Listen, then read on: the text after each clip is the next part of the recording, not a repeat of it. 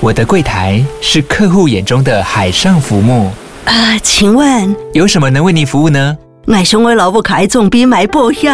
没问题。不过我讲需求讲不清楚，你慢慢来。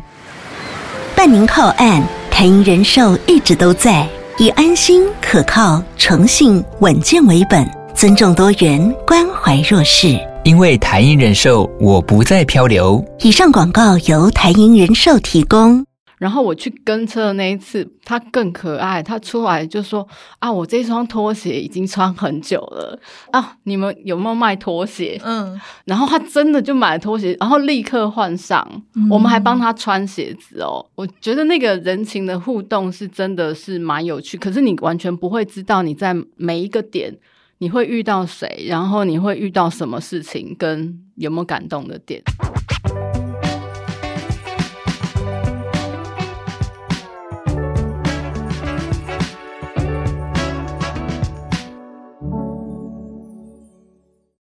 在设计里看生活，在生活里找设计。Hello，各位听众，大家好，欢迎收听 Shopping Design 设计关键字。我是主持人琼慧。你有逛过移动版的无印良品吗？无印店员开着小货车，然后上面载满各式各样的生活用品，穿梭在山野大海之间的乡镇，让居民不用大老远跑到市区里面就可以购物，而且还能买到在地的产品。这么可爱的服务，其实就出现在台湾的台东。那在今天的设计新商业单元，我们邀请到台湾无印良品公共关系市长黄静云来跟我们聊聊无印良品在台东的移动服务车经验，以及在地元素如何成为无印良品近年经营的重要方向。我们欢迎静云。Hello，大家好，我是无印良品公关，我是静云。Hello，静云。那我们知道无印良品台东的第一间门市是在今年的七月二十七号开幕，但是在七月初的时候，你们就先展开了全台首发的无印良品移动服务车。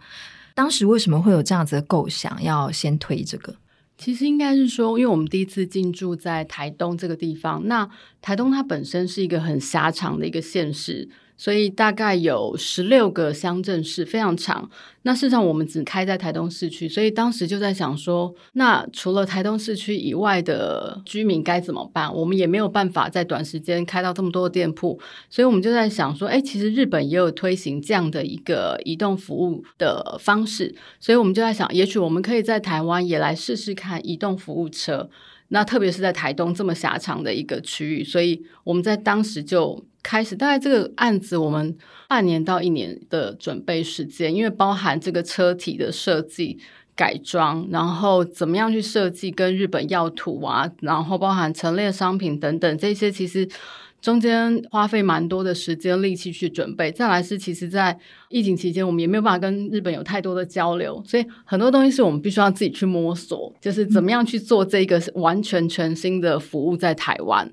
所以也是一个蛮有趣的经验，然后我们就希望透过这样的服务，是可以在台东县有更多的人可以认识无印良品，嗯，嗯，大概是这样的一个发想。嗯，那我知道静云其实当时也有特地前往台东去跟车，就是跟这个移动服务车的服务。然后其实，在我自己的想象里面，会觉得这是一个很可爱，然后好像是一个很轻松的服务。你知道，我就开着车出去，然后谁要买就，但实际上真的是这样吗？其实他没有那么轻松诶，因为我真的出去跟车之后，我本来以为他应该一开始的想象其实是哦，我可以到一个定点，然后我就可以跟呃在地的居民聊聊天，对对对，聊聊天或者是互动，可能那个人情温暖是很有趣的。嗯、然后，可是事实上。真的跑两天去跟车，我我觉得他其实是体力上有一些负担，然后再来是也会有一些心理担心。嗯、我说体力上的负担是，其实移动服务车它是一个车厢体。然后你到每一个定点，其实你是要把它打开来，嗯、然后再把一些架上的东西搬下来，嗯，上架陈列好，嗯、陈列好看的状态。然后这些东西其实也不是太轻或者太容易。然后还有发电机哦，对，对还要发电，对，因为我们车上有卖冷饮。哦，有冰箱，对，所以那个发电机是为了冰箱特别，因为我们后来知道是日本好像不需要发电机，可是那发电机其实很重，而且发电机还要加柴油，所以你知道那个过程就是你到一个定点，你其实是打开来结束收起来，下一个定点打开来收起来。然后这个过程其实基本上你没有体力是没有办法，而且再来是因为台东真的很热，然后我们去的时间点其实就是七八月，嗯、你知道就是夏天最热最热的时候。那另外心理上的担心，我觉得是那个你到了这个定点有没有人来？哦、对对，因为我们当然是一开始我们其实设定有选点啦，嗯，那我们其实是先用人口，然后再用距离别这件事情去找点。通常我们会用社区活动中心，因为可能是人交流比较多的地方。对，然后社区交流活动中心其实它旁边都会有一个叫做文件站的地方。嗯，它其实是固定会有一些老人家啊，或者是有一些居民到这边来上上课或是互动的一个场合，集合场所。但是他有时候遇到他们上课时间，或者是遇到那个定点，就真的是没有人，你就会心里有一点慌慌，怎么办？没有人，那今天生意会好吗？或者是我我可以跟人互动吗？嗯、所以其实真正去跟车的时候，我觉得那个跟原来那个美好想象说，哇，好棒哦，我可以去一个地方，然后跟大大家聊聊天，然后哎交流啊互动，就是有一点点不大一样，因为这真的就是移动服务车实际面的问题。那不过我觉得很漂亮跟很疗愈的地方，其实是在移动的过程。嗯，呃，因为我们开那个货车，基本上货车比较高。我们如果我们经过沿海海边，其实你是看得到海海岸线，视线很好。就是在移动过程中，我觉得它是一个很漂亮跟很疗愈的山景啊、海景啊，或者就是一片绿油油的。我觉得那个过程还蛮疗愈。我就一直跟我同事说，我觉得这个、哦、好舒服、哦，我可以在。再下次再来跟车嘛，所以跟车的经验是这样子，嗯、然后再来是在跟当地的居民互动的时候，我觉得也会蛮有趣，因为真的也有人是看到你的时间表，嗯，特别来，你会来，对，来。然后也有那种很可爱的是，一开始就坐在很远的地方，然后看着你们车停好，然后你们在准备，然后他都不为所动。到最后我们可能快要收了，然后突然就有一个阿伯就这样走过来，嗯，然后就看说哦，你们卖什么东西？然后就是他观望很久，然后再过来看，然后就好像是买吃的，我有点忘记了。嗯然后买了吃的东西之后，我们就想说好，那我们要准备收。结果在隔没几分钟，他骑摩托车回家载他老婆来啊，来逛了。因为我们那一场几乎没有生意哦，就是没有什么人来，就是可能。嗯太热那天早上啊，嗯、然后他就又带他老婆来，你就会有一点感动，说：“嗯，阿北，你是想说我们没有生意，所以特别来就是高观一下嘛？”也会有这种啦。然后我觉得还有有趣的是，我们有一个站点是停在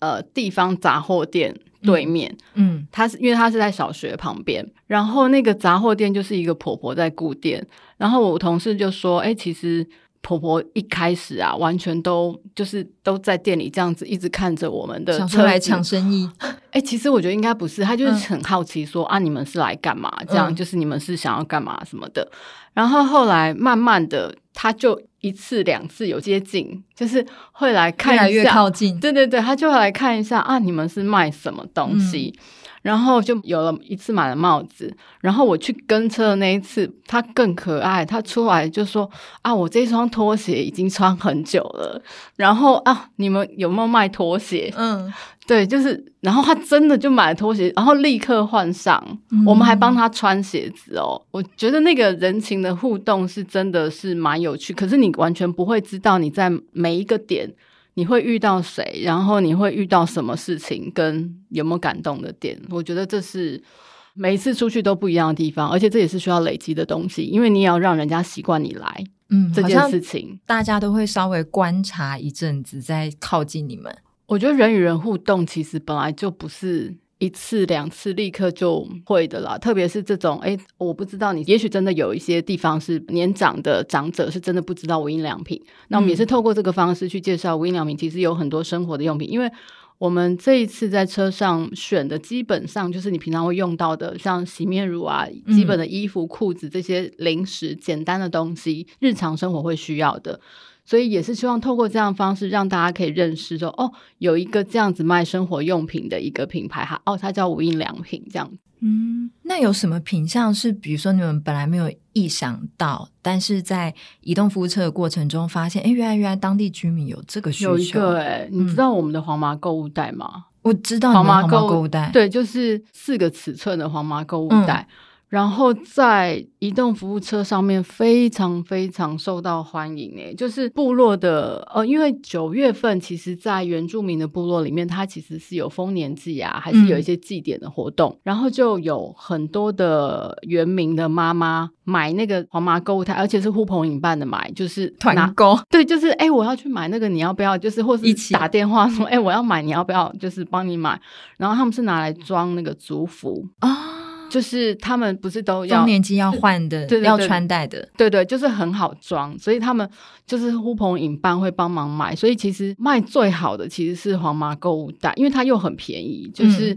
五十九、六十九、七十九这样的价格，对他们来讲就是哎很便宜，然后看起来又很扎实，嗯，很好用。对，所以黄麻购物袋算卖蛮好的。那其实像零食类的，像我们带年轮蛋糕出去，嗯，也很受到欢迎。哦，年轮蛋糕，年轮蛋糕。然后衣服类啦，内衣啦，就是两入的那个二九九，嗯，的内衣，其实也是妈妈买，嗯，也是原明妈妈买，穿在族服里面，哦，比较舒适。对对对对对，就是里面还是要穿一件衣服，比较不摩擦。对对对，所以那个衣服的系列也是卖。蛮好的东西。那我记得这一次，因为我昨天其实还有跟伙伴通一下电话，问问看最近有没有一些很感动的事情。事情那因为前阵子其实花东不是有大地震嘛？对啊，对。那多少都地方有受一些影响，所以其实我们车子大概也停了几天没有出去，为了安全跟就是不要打扰大家这样。嗯、那他上应该上个礼拜就是他去鹿野，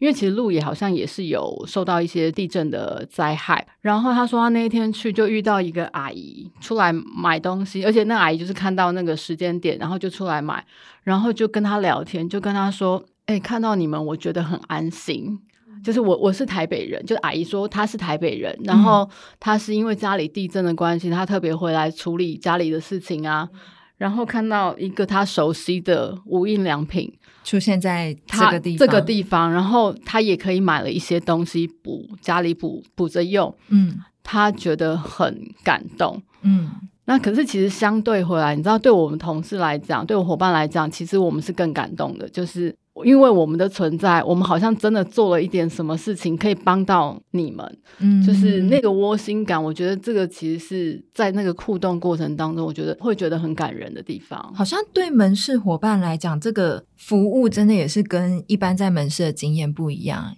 是不是？比如说，可能他开车出去的时候，他刚开始是要比在门市的时候更主动嘛，或者是跟顾客之间的互动会。呃，有一些要，嗯，其实是需要，应该是说，我其实也问过这个采访的时候，我也问过伙伴，就是。哎，你自己刚开始出来做这个移动服务车，你有没有遇到一些心理上的困难啊？或者你觉得有什么要克服的点？我先讲他，因为我那个同事是男生，嗯、一定要男生，因为要 体力，发电机，因为要体力，要开车，对，是男生哦。然后他其实是自己主动报名要，要他想要做这个投入这个服务的。嗯、他在公司大概已经也是十几十年多的一个工作经历，嗯，然后他觉得他想要有不同的工作体验，所以当时我们是在社内呃公司里面去。募集伙伴说：“哎，谁想要来参与这样的？嗯、那他就是主动报名。然后他说他在克服这个刚开始的时候有点不习惯的地方是说，因为在门市其实随时随地旁边你都会有伙伴们。”协助帮你任何问题，如果你遇到状况，你其实只要回个头或者是麦讲一下，就会有人来帮忙。但是移动服务车这件事情，其实就是司机跟服务伙伴是同一个人，或偶尔我们会有就是跟车一起帮忙卖东西，嗯、不然大部分时间他是一个人的。嗯，所以你一个人也会慌啊，想说，诶，我。等一下遇到状况，例如说他比较担心说钱找不开的时候怎么办？哦、没办法换钱，或者是、嗯、所以他自己就是会先准备好这些，就是任何遇到问题你都得要自己处理，然后不见得有人可以给你立刻的援助，嗯、或者是你就是要现地找到可以帮忙的，也许是村里干事啊，或者是什么社区服务活动中心的人员啊、嗯、志工等等，就是会有一些这样子的部分。对、嗯，所以无形中等于他跟邻里之间的距离是比起在门市是蛮近的。我觉得那个互动会更深刻啦，嗯、因为在门市我们其实就只能在门市看到客人进来嘛，所以其实我不会知道你是谁，嗯、然后我也不会跟你有可能商品销售之外更多的一些互动交流。可是，在移动服务车上面，他其实就会遇到哦，我知道你是村里干事。其实我们也有停一个点，我跟过一个点是停在庙前面 哦，那应该很有趣。没有人啊，没有人，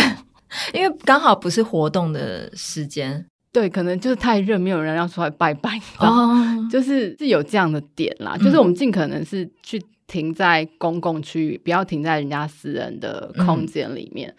对，所以一个人他要面对蛮多的状况跟问题。还有一个有趣的是，像他也哦，他也遇过远景来买东西，嗯，应该是姐姐吧，远景的那个警员姐姐来跟他买了东西之后，就说：“哎，那我留一下那个分局的电话给你，嗯，如果假设你路上有。”遇到什么状况？其实你可以打电话给我们哦。哦，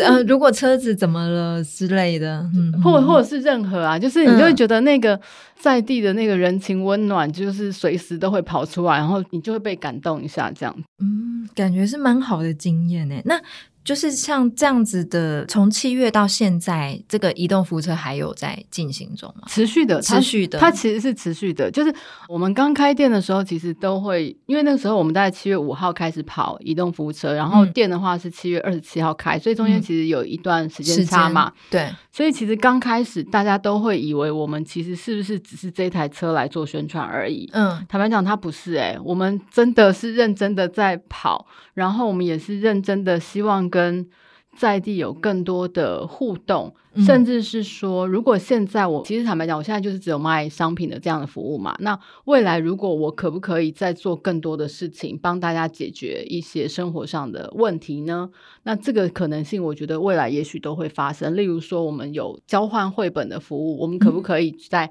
当地就是带着绘本，然后或者是我们就是读绘本给小朋友，因为还蛮多原民部落里面小朋友，嗯、对，也许会有更多更多服务跟生活的解决。问题的可能性这件事情，我们也在想未来会不会发生。嗯、那其实现在也有时候也会遇到客人是说：“哎，那我想要什么什么什么，你下次可以带来嘛？”嗯嗯嗯。然后我们都说好，那你就是告诉我，嗯、那我下次就会再带来这个东西。因为我车上有限，我不可能什么，因为门市大概有七千只商品，我车上大概不到两百只。嗯，所以有一些需求就是，你如果真的需要，你跟我说，我下一次可以特别帮你带，对，我可以再带来，就是那种服务是可以很克制化的。对，而且很很贴近他们诶，对，就是需要的东西。那你会觉得移动服务车，因为等于现在像台东就有门市，也有移动服务车，嗯嗯嗯、所以两边的功能是彼此搭配协助的吗？我觉得移动服务车其实是门市的延伸诶，嗯，因为它可以去到更多门市去不到的地方，接触到更多我们接触不到的人。那例如说，我们其实因为在台东，就是原民啊，或者是长者这种，他们不方便移动的状况。其实是很多的，所以我们去到一些他们不容易进市区嘛，所以那我们就去帮你们做服务，然后就会有人说：“哎，谢谢你们来到这边啊！”嗯、就是还蛮多客人会这样子讲。那像也有妈妈就是会帮那个开学小朋友买文具，就说：“哦，还好，谢谢你们来这里，哦，哦，我可以买文具。”跑超远，对，因为进台东市区一趟就是会蛮花时间这样子。那其实我觉得，像移动服务车真的是相对门市来讲，是真的比较贴近在地的。然后这一两年，其实我也有一个印象，就是对无印良品的新的感受是，无印良品在台湾也真的在产品上很在地。像是你们有推出一些。台湾在地开发生产的食物，比如说，嗯，可能台湾生产的大豆来开发豆奶，嗯，嗯，或者是台农五十七号的地瓜来做番薯脆片，嗯，然后甚至门市里面可能有时候也会可以买南投吉吉小农的台湾香蕉或云林斗六的文旦，嗯，就是。我还蛮好奇，就是在地这件事情，好像你们这几年的经营上有特别着重这个重点，是吗？其实我觉得这几年，第一个也是因为疫情的关系，然后我们有一些进口的食品。难免多少受到一些影响，所以我们也在想说，那既然食品受到一些影响，那我们有没有可能在台湾做食品的开发？所以其实我们真的也是这两三年开始非常积极在做台湾食品生产开发这件事情。那其实最早啦，应该在二零一七年我们就开始做了，是即食迷你拉面。嗯，所以是准备功夫要很长。其实准备的功夫，因为前置的过程是日本先有做一些协助，那个时候疫情还没有开始，二零一七年的时候，所以那时候即使迷你拉面因为没有办法进口，嗯、所以那个时候我们就在台湾找厂商做生产。那后来我们因为疫情期间，我们开始要展开这个在地生产服务的时候，就遇到了一些困难，因为其实日本对于第一次现地开发的国家，通常他们人是要来台湾。勘察，然后确认你任何都没有问题，他才会让你做生产。可是因为疫情，他没办法来，嗯，所以我们其实中间是克服了很多的困难，我们才开始做在地食品开发生产这件事情。然后我们也觉得这一块的确是必须要做，是我们要做出一些符合台湾口味的东西。嗯，然后我们也希望可以用台湾的食材。再来，其实是因为如果我都在台湾生产，用台湾的食材，事实上我减少了那个运输的那一段，我对于碳排的减少其实也是有帮助的。嗯、那因为这样子在在地的食品开发上面，其实是有这样的一个发展。那你其实你一开始看到，其实我们呃一些就是跟食品相关的，可能像零食类会比较多一点，它就是非正餐类。但是其实像今年开始，我们就推出了火锅汤底。嗯，好像有炒饭，对，然后前两个月才推的哦，炒饭元素，嗯，然后也推出了台湾米的系列，嗯，那那个台湾米系列其实跟炒饭元素它是搭在一起的，就是我的米系列里面有炒饭米、炊饭米、咖喱饭、炖饭米。我有三款，认真研究，其实不同的料理需要不同的米，当然当然其实是不一样的米，嗯、然后你又要照它不一样的比例、分量、水去煮，然后就可以去搭配适合的呃饭料理。嗯，对，像我们在冈山餐厅的那个咖喱饭，其实就是搭配咖喱米去做出来，那真的特别好吃。我不知道为什么，就是你也不知道在家里你可能一样的食材哦，可是。嗯就是特别好吃，但会不会你们自己也越做越感兴趣啊？因为毕竟也是台湾人，然后再开发一个可能自己也有点熟悉的东西。其实会，因为我们接下来还会有一些更在地口味的东西，例如姜母鸭啊，真的吗？就我有可能在无印良品可以买到姜母鸭。呃对，我们其实会希望它不再，就是因为你进口的食品，你其实没有什么太多选择。嗯、我的意思说，它是否全球规格开发的东西，嗯、那它不会针对你特定地区需要的嘛。但是我如果今天是在地生产，我就可以去开发符合现地口味。其实包含像地瓜脆片，这也是台湾自己做的，不是日本的东西。嗯、然后我们也是去调出一个适合台湾口味。没有那么咸啊，或就是比较适中啦。嗯、因为你一般吃到可能会过咸或过甜，嗯、对，所以我们那个是有特别调过的。包含像年轮蛋糕，就是一直卖很好。年轮蛋糕以前其实我们都是日本进口的，对。但是我们去年开始我们在台湾自己做生产，嗯、然后其实口味也是自己调的，嗯、因为日本也没有办法完全给我配方，因为有权利的问题啊，哦、所以我们也是在台湾自己去调出。适合的口感，那我同事自己是很自豪的说，觉得比日本还还要好吃啦。我也觉得，因为好像有一点类似是在开发自己也要吃的，然后又跟自己的土地有关系，那个感情上会会更深，而且对你那个投入的程度会就会觉得自己做总不能也做的难吃，这说不过去啊。对啊，所以就会有一种。嗯，更想要做的更荣誉心在吗？其实应该就是说，因为基本上日本在产品的生产开发上面，它已经有一定的规则，然后或是它的一定的标准流程，所以你只要照着标准流程走，你的那个制程是不会有问题。那口味，那当然就是你现地去调整的问题了。嗯、所以我觉得那个还好。然后另外一个关于在地的部分，我觉得是在那个良品市场。嗯。良品市场的部分，其实我们就找了很多的台湾的小农的东西，像你刚刚有提到的，像那个云林的文旦，然后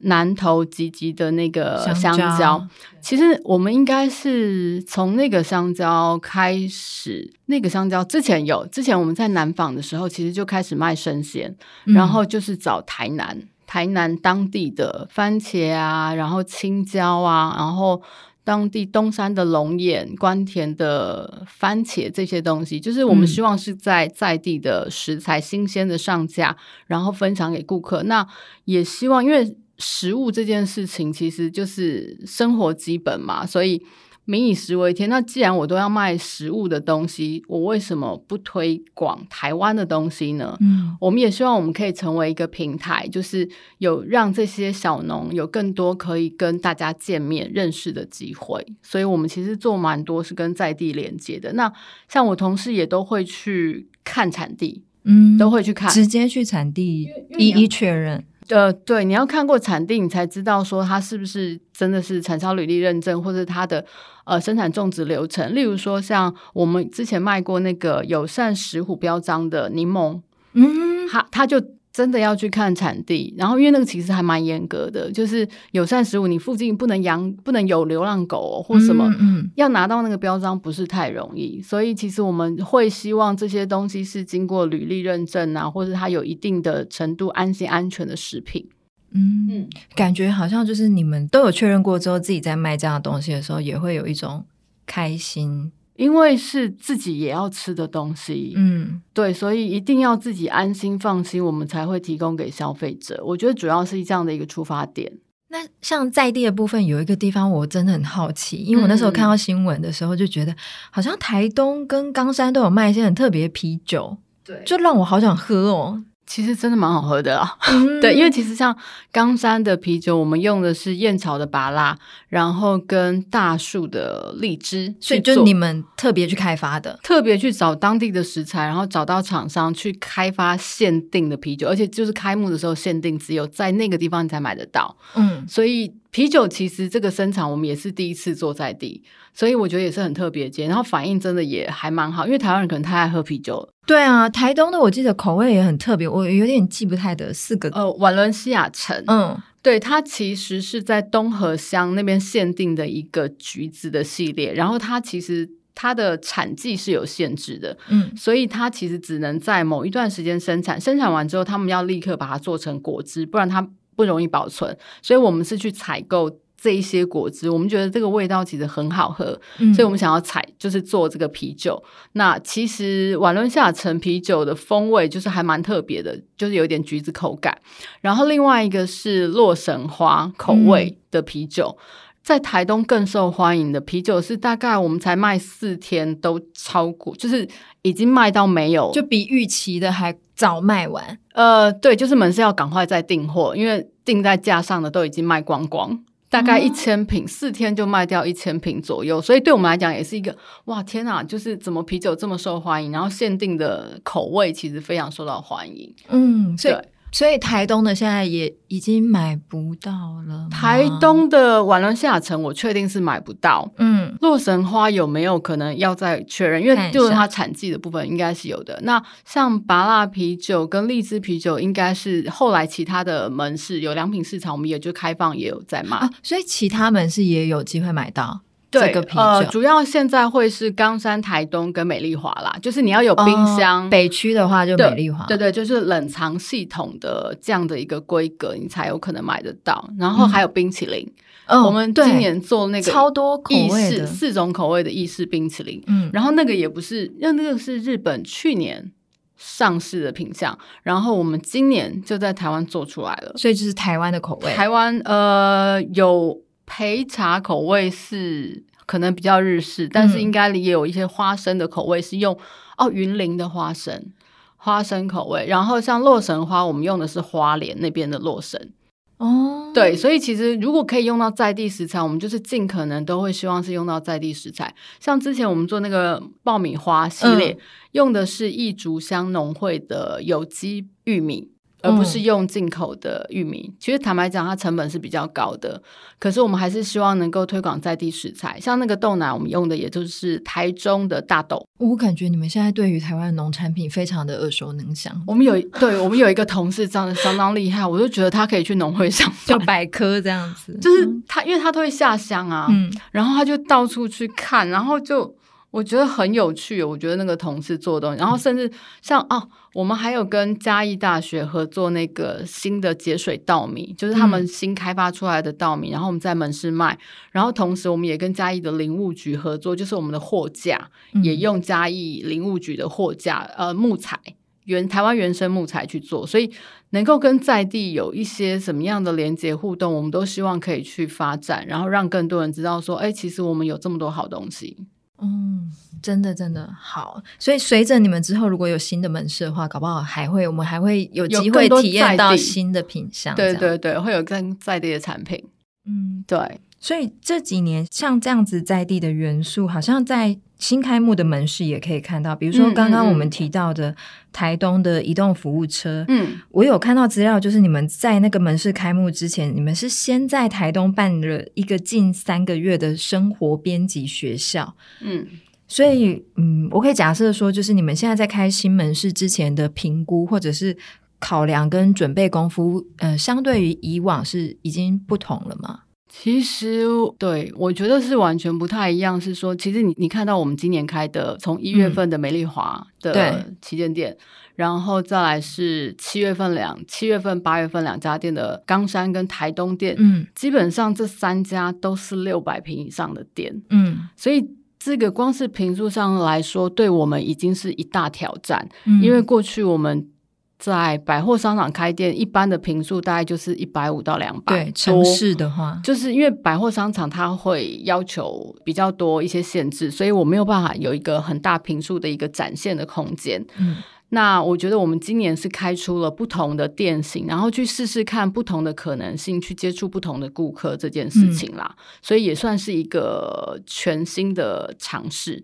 那当然要开大店，你要用现有的产品去满足顾客吗？不一定，嗯、你可能必须要有更多的服务，或者是更多的设计是符合在地需求的。嗯，所以像台东，我们就结合了台东慢食节，然后引进慢食节的一些市集，就是你不用等到慢食节，你平常就可以看到这些店家。在周末的时候，嗯、我们就是固定会引进这样的店家进来。那我觉得也是提供一个平台，是去让。更多的人认识哦，慢食的店家在台东，而不是他只有去慢食节，他才可以感觉得到。嗯，对他们来讲，他们也平常就有可以维生的一个露出，会让别人知道的机会。我觉得对我们来说，应该是我们希望可以成为一个平台，嗯，然后让大家有更多发声的机会，更多人可以认识。嗯，对，可以一起共好。我觉得这是我们主要的目的跟发想啦。那像在冈山的话，我们其实因为冈山它本身是那个螺丝，以前是螺丝发展的重镇，嗯，那我们就在冈山的沐浴广场，就是小朋友的那个空间里面放了一个螺丝玩具的黑板。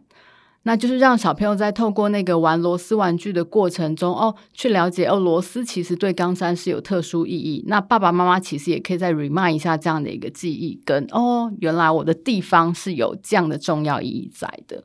所以都会有一些不同的设计点。嗯，所以是除了产品之外，服务怎么做这件事情，对对对，对，现在的考量会更仔细。呃，会希望每一个地方都会有一些特殊的服务发生，提供给当地。那也有可能是这个是当地的需求，或者是这是当地需要的东西。像我们冈山就推出了餐厅，嗯，因为冈山那一块区域它是新兴的区域，坦白说，它其实没有太多，它是新兴商圈啦，嗯，然后我们觉得，诶，餐饮的需求可能在这边会是需要的。然后，其实我们也第一次在冈山卖面包，嗯，对，那就是附近也没有什么面包店嘛，对，那我们就觉得食这件事情，我因为我们设定冈山这个是一个食与器，嗯，食物与休憩的空间，因为它是第一家路面店，然后它大概有六百多平，将近七百平的空间，嗯，所以。这么大的空间里面，我们希望是大家可以很舒服来这里逛，然后你可以轻松的吃东西，然后轻松放松这样子。嗯，对，所以针对在地服务这件事情，其实我们也会在服务上面跟各个面向都会去思考，所以每一家店的筹备期都会比以前更长，更长。所以接下来可能还会有其他门市吗？台湾？当然会有，计划中，其实明年会看到。今年年底也会，其实有，就是我们陆续都有在谈。嗯、那如果坦白说，你如果真的要那种大型平数的店铺，你在都会区难度是高一些啦。所以可能会是一些空白区域，就是我们过往比较没有去开过店的地方，嗯、然后去提供一个新的服务。像台东的话，我们进去其实很多人就说太好了，我以后不用去高雄买东西了，我只要在台东，我就可以买到无印良品。从台东跑到高雄的话，或者是花莲，嗯、就因为我们就刚好是花莲、高雄、屏东都有，但是我们就是台东没有店。嗯然后你可能买不到啊，嗯、然后你就是你你得去其他地方，嗯、对。像我自己就是可能因为工作关系，我比较常在、嗯、怎么讲？都会区，都会区，所以就会觉得，呃，无印良品好像就是长这个样子。但是像你们今年开的店，就会觉得，哎，好像去到不同的城市，也可以逛一下那边无印良品，会有不一样的东西，会有不同的特色。其实，而且我觉得每一家店逛起来的感觉会不太，因为像冈山，它就是路面店，你那个光看到门面，它就是它其实有个气势嘛，真的就是。连我自己都会觉得，哎、欸，好像有点在日本的感觉。你光看到那一栋，嗯、就是独立一栋，我没有跟谁附属在一起，然后很大的 logo，然后白色的很漂亮建筑，我们自己很喜欢啦。然后走进去就是很宽敞的走道，你有一点日本感，嗯，然后你又可以推着那个购物车在里面，也太惬意了吧？其实我觉得冈山真的很好逛，对。那台东的话，我觉得台东它是三层楼的，我们现在唯一一个三层楼的店铺。那它在卖场里面，其实良品市场占蛮大空间。那它也。可以看到很多在地的选品、食物选品啦，就是一样，我们是提供一个平台，让在地的那些农产品啊，或是商品，可以有一个露出发声的机会。那像慢食店家，其实我说那个市集也是一样。那我觉得台东有一个这个点，其实是我们那天在当地就是跟那个县府的人一起在互动聊天的时候，才发现说，哎，这是全台湾一家我们唯一可以看得到海。看得到无印良品门市，对对对，因为我站在五楼，其实你是看得到海的。嗯，对，就是唯一一间看得到海的门市。我这么一讲啊，下次去台东一定要去看一下。我觉得蛮有趣的，就是那个氛围是不太一样，跟你在台北一般逛那种比较小型的，对啦，就是说应该是不同的店型，因为有不同的需求啦，所以我们都会开出不一样的店型，这样子。嗯，对。了解。那节目的最后，哎，好快哦！真的，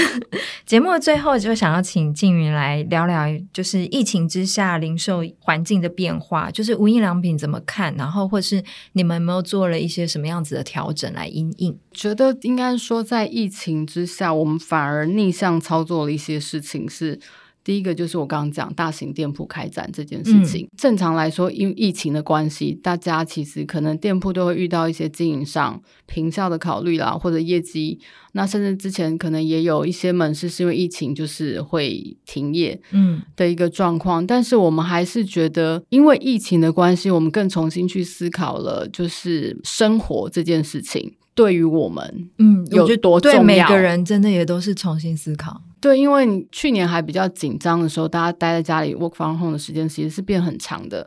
大家不就开始种植物吗？对啊，找一些事来做。对，或者是你就想说啊，我今天 work from home，我等一下要开会，那我家里有点乱，我是不是要整理？嗯嗯。所以其实像收纳用品的需求，也是我们在这段时间的发现。像刚刚讲植物这件事情，其实我们在今年的这三家大店也都开始卖大型、比较大型的植物。以前我们只卖这种。很小办公室的办公室植栽，嗯、我们现在开始卖稍微大一点的盆栽。然后另外是我刚像你刚问我那个炒饭元素台湾米的系列，嗯、其实它为什么是会这样子开发出来？其实也是因为疫情的关系。我们发现大家会花很长时间在家里，然后很多外送，你其实有很多垃圾。嗯对，那如果我可以做出一些让你简单在家就可以煮的东西呢？嗯、那是不是你会觉得下厨这件事情更容易？嗯，所以需要 对，所以像咖喱包跟白饭，嗯、你可以就是一个简单一餐，炒饭跟白饭就是一餐就出现。所以那个在地食品开发的方向转向，然后汤底，嗯，就是这些东西从零食转到你日常食，嗯，这其实也是我们在。疫情当中的一个发现跟调整，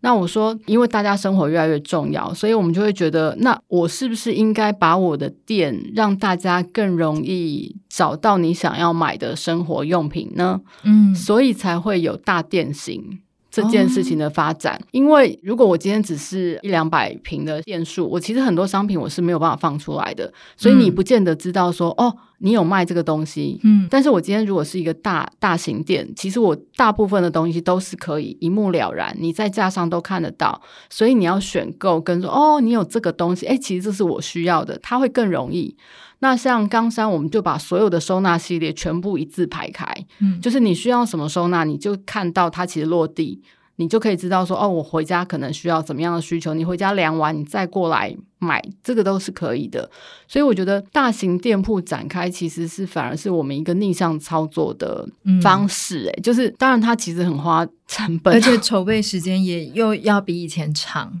对对，所以时间上面这些跟人力的投入，因为开了大型店之后，你服务面是提升了，商品面增加了，再来是。其实是门市伙伴的互动要增加哦，嗯，然后我们其实也就更努力在发展了，就是专业的顾问服务这件事情。其实我不知道你们知不知道，我们在门市其实有一些免费的顾问服务，是衣服的搭配服务。我不知道，是每个门市都有吗？赶快，赶快帮我们介绍一下。其实这个服务我们大概真的已经推很久了，但是就是默默的，然后没有被发现的，嗯、就是它其实是。全名应该是造型服务搭配啦，嗯、就是造型服务咨询搭配的服务。其实就是如果你今天在门市不太会配衣服，或者是你觉得，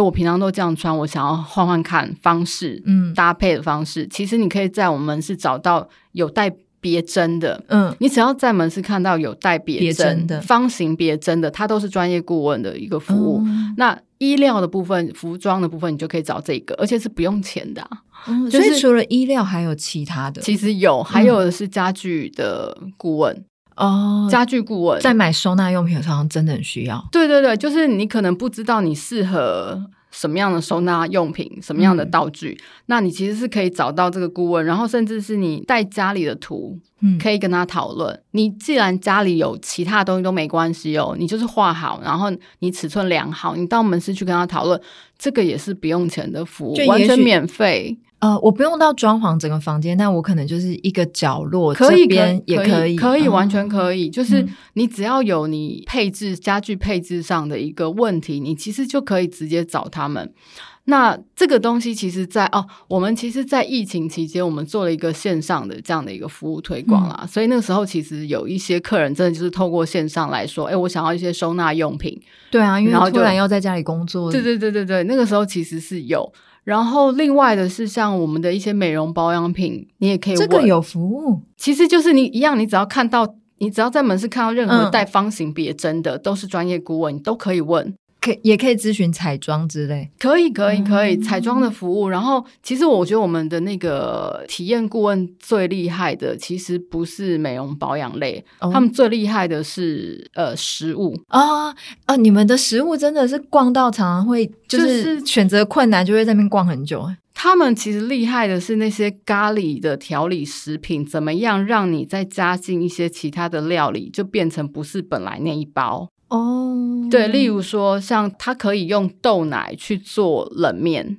豆奶做冷面，然后我们门市有卖半生面，是是哦。其实有网站上有，我们官网上有一个专栏，嗯、就是有三个专业服务顾问，他们都会定期上传一些资讯，然后你可以去参考那边有一些料理的方式，嗯、或者收纳的方式，或者衣服穿搭的方式。这个其实是我们在疫情期间反而是更努力去推广这个。人与人互动，嗯、或者是你更需要理解生活这件事情的这些服务项，嗯，所以这个也是继疫情下的一个调整。对，我们也做了两次的体验季的一个活动，让更多客人知道说，哦，其实你们有这样的服务。然后其实也因为我们刚好选在母亲节跟父亲节，所以也会有那种带着妈妈来穿搭的。带着爸爸来穿搭，然后我们都会帮他们照相留念。我觉得是蛮有意思的一个活动，然后也可以增进大家的一些交流啊，这样子。嗯，好，那我稍微摘要一下，刚刚静云提到的疫情下的调整，可能包含良品市场，嗯嗯嗯，然后顾问的服务，对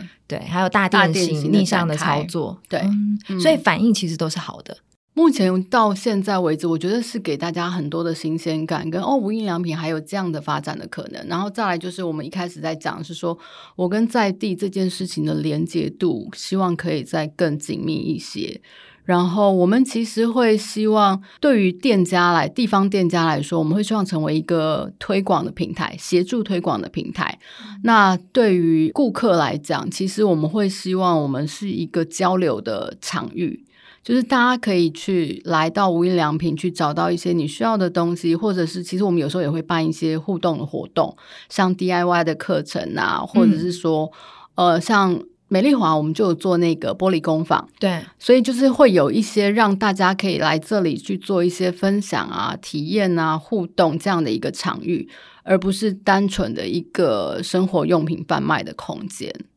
嗯，嗯了解，好。那谢谢静云今天跟我们的分享。听完这一集，如果大家对于设计跟商业之间的关系还有哪些好奇，欢迎讯息给我们。那今天节目就到这边，设计关键字，我们下次见。谢谢琼慧，拜拜，拜拜。